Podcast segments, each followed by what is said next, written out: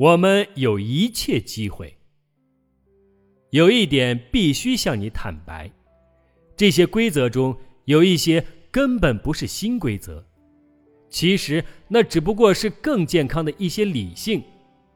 但是现如今，在人类历史上第一次实现了每个人可以获取很多收益，这是新的，而且棒极了。在我们生活的时代存在着这样的特权，我们可以发现一些祖先禁止的事情。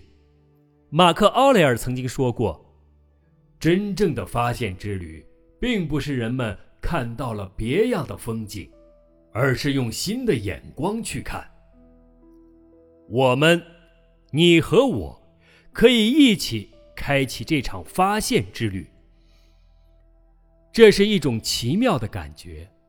我们能够按照新的规则去生活，这很简单，因为我们下定决心去这样做。在我们这个时代，在我们这个国家，还有些东西是新的。在我们的生活中，有许多事情都比其他时代简单很多。当然，我们必须学习如何对待这种自由。我们要去证明自己配得上这种自由。请你思考一下，没有人敢肆意砍下我们的头颅，也没有人会把我们放在柴堆上烧死，因为我们在这里谈论的是新规则。在过去的十年中，我们这里再也没有发生过大的战争和饥荒，任何类似的艰难困苦都没有能分散我们的注意力，所有的机会都为我们敞开大门。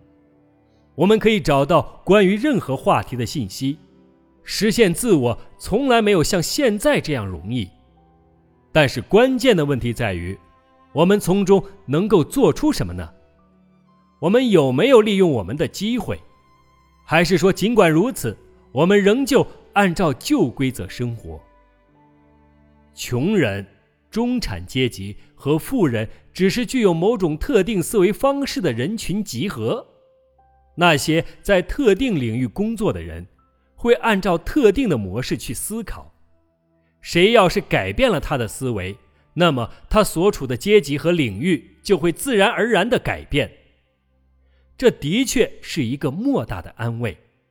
我们将在下一章专门讨论这个话题。大家好，我是荣哥，欢迎大家的继续收听。本章的内容就讲到这里。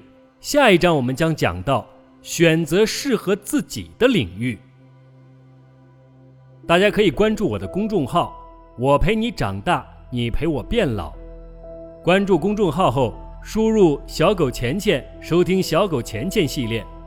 需要电子书的朋友，回复“电子书”即可发送下载链接。